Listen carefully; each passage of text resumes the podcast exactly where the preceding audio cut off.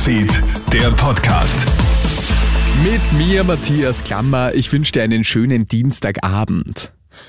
In Dänemark herrscht Pelzwahnsinn. Vor zwei Jahren haben die Skandinavier mehr als 13 Millionen Nerze getötet und die Nerzhaltung danach verboten. Jetzt soll die Nerzzucht zur Pelzproduktion ab 1. Jänner wieder erlaubt sein.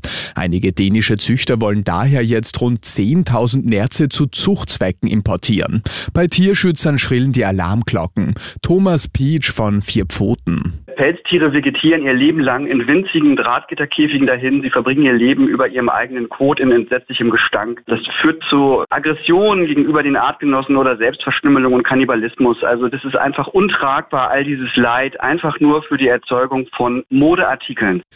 Würdest du dir ein E-Auto holen? Eine aktuelle Autoscout24-Umfrage sorgt für Staunen.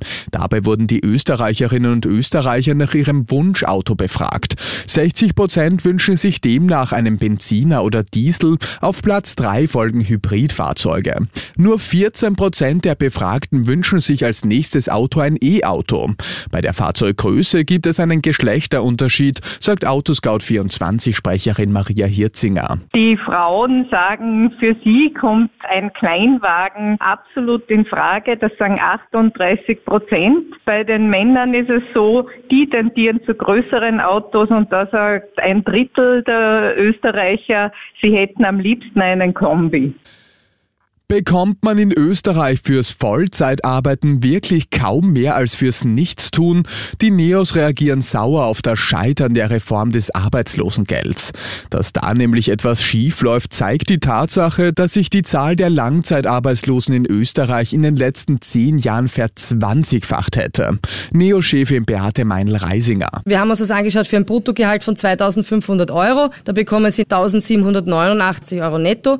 Arbeitslosengeld in etwa 1000 1150 Euro und wenn Sie dazu verdienen, Geringfügigkeitsgrenze ist 500 Euro und 23 Cent, bedeutet das, dass die auf knapp 1650 Euro kommen und das sind knapp einmal 140 Euro weniger, als wenn Sie voll arbeiten.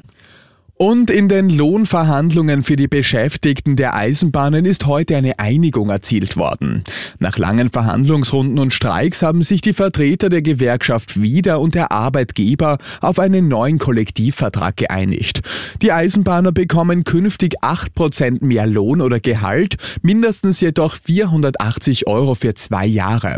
Für die unteren Gehaltsstufen bedeutet diese Mindestanpassung eine Steigerung um 11 bis 12 Prozent. Und das war's schon wieder mit den wichtigsten Infos bis jetzt. Den nächsten Podcast und das nächste Update gibt's dann wieder in der Früh. Schönen Abend dir. Krone Hits, Newsfeed, der Podcast.